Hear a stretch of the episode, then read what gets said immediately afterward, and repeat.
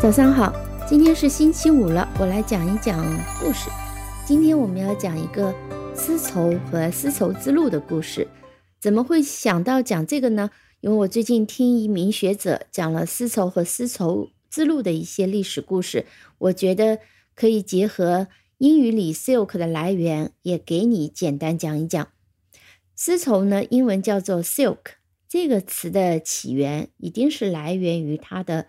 原产国中国，只不过呢，怎么从丝丝变成了 silk 啊？我也不知道。但大致有个路径，就是丝绸如何传入欧洲的路径。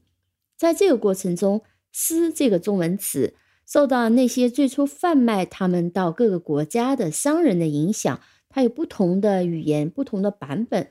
那最终呢，其实丝绸是传到了罗马，在罗马帝国相当盛行。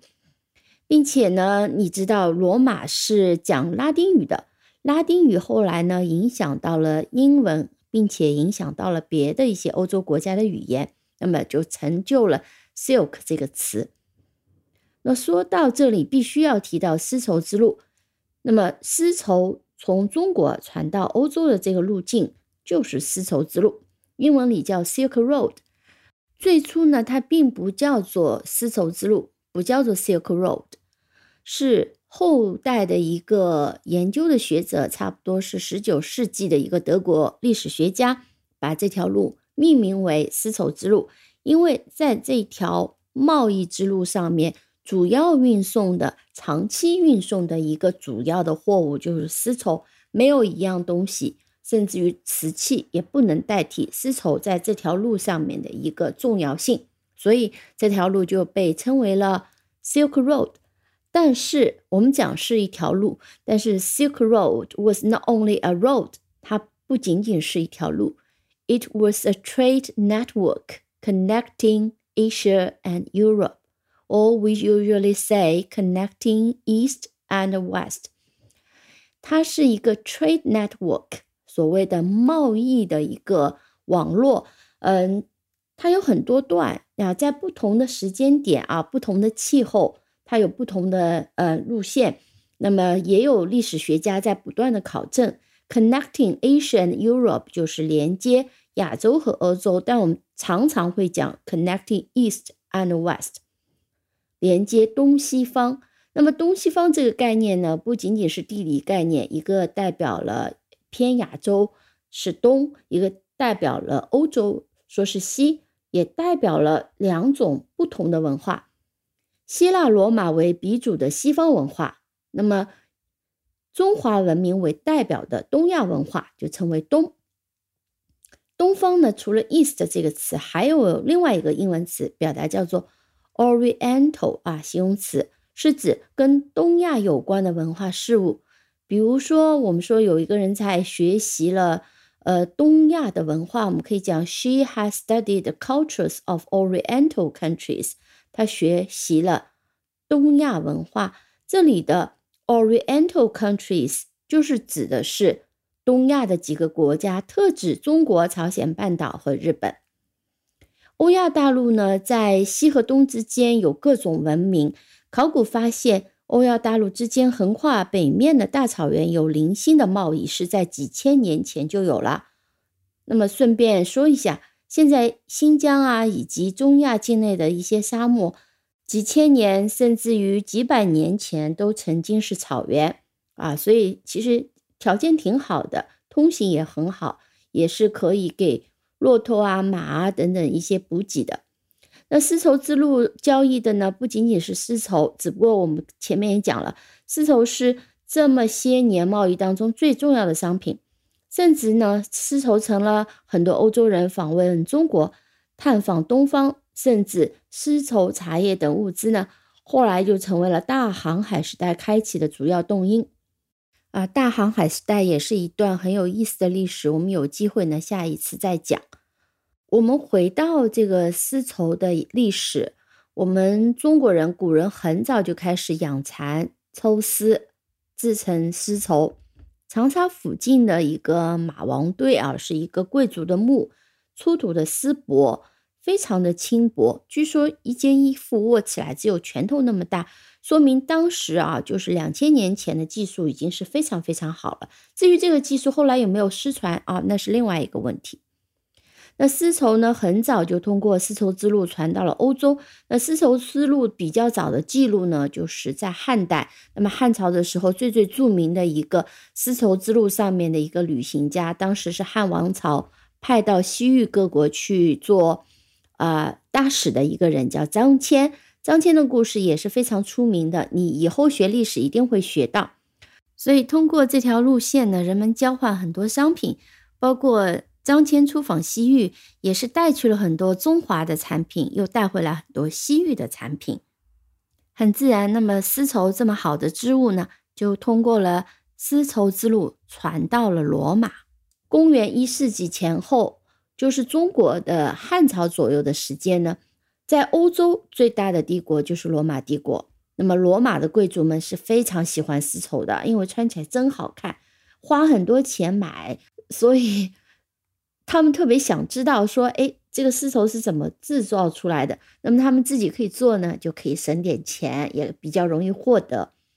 那当然，你想，当年的这个丝绸之路是非常艰苦的，很多商人呢，甚至会死在路上，所以丝绸的价格非常吓人。那么这些商人以及供应这些商人啊，这些丝绸的中国商人是一定会保护自己的专利。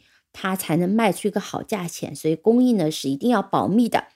所以呢，在很长一段时间，几百年当中，那些罗马的贵族一直以为 silk is wool on the tree，啊，丝线是一种极细极细的羊毛，羊毛叫 wool 啊，长在一种只有东方才有的树上，是树上的细羊毛。很久以后，又过了几百年，欧洲人总算知道了蚕茧。和桑树，那么他们拿到了蚕茧和桑树的种子，开始自己制造丝绸。蚕很好记，叫 silkworm，吐丝的虫子，worm 就是虫子，w o r m。那么茧呢是 cocoon，silkworm cocoon。桑树叫做 mulberry tree，mulberry。M U L B E R R Y，所以他们就获得了蚕茧和桑树的种子，自己开始养蚕种桑，制造丝绸。但是长久以来，精细的、比较高级的丝织技术呢，还是掌握在中国人以及比较早获得丝绸技术的丝绸之路沿线的国家，比如波斯，就是大致现在伊朗所在的地区。中文里面“丝帛”或者是现代常用的。丝绸是丝织物的统称，但是呢，还根据织法和厚薄不同呢，还有不同的称呼。就是我们现在常说的绫罗绸缎锦绢啊，在英文里面很多就用 silk 代替了统称。也许专业领域会有不同的特殊的术语，但是日常里面除了 silk 以外，我还只知道缎的对应说法叫做 satin。S A T I N setting，那我为什么会知道呢？因为这个也是跟中国的一个城市相关。那缎子呢，是指表面光亮、有一定厚度的丝丝织物，也是后面技术发展以后的一个产物。这个词的来源和我们去过的一个城市有关，你可以猜一猜。这个城市呢，是俗称的海上丝绸之路的起点，几百年前是一个全球的大港口、贸易港。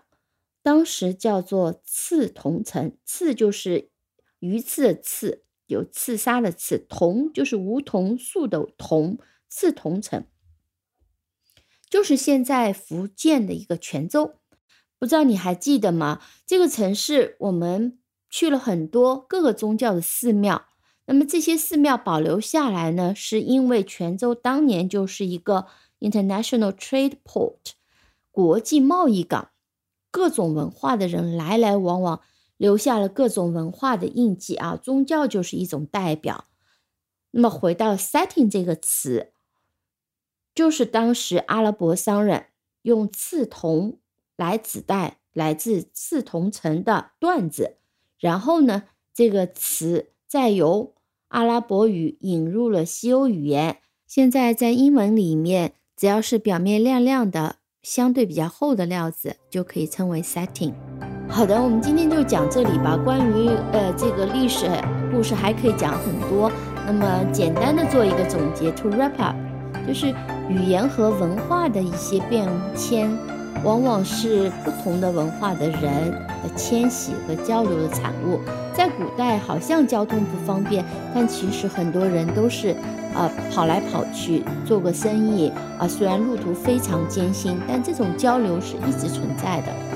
那么很多新的词汇呢，就是在这种不断的交流当中，随着它所代表的事物的迁徙而产生的。比如说，coffee 咖啡，比如说我们前面讲过的 chocolate 巧克力。那有一些看似寻常的物件，比如今天讲的丝绸，那却是推动历史发展的动力之一。哦，未来呢，我们有机会可以讲更多的有关的故事。好的，希望你喜欢。好，感谢收听，我们下期再见。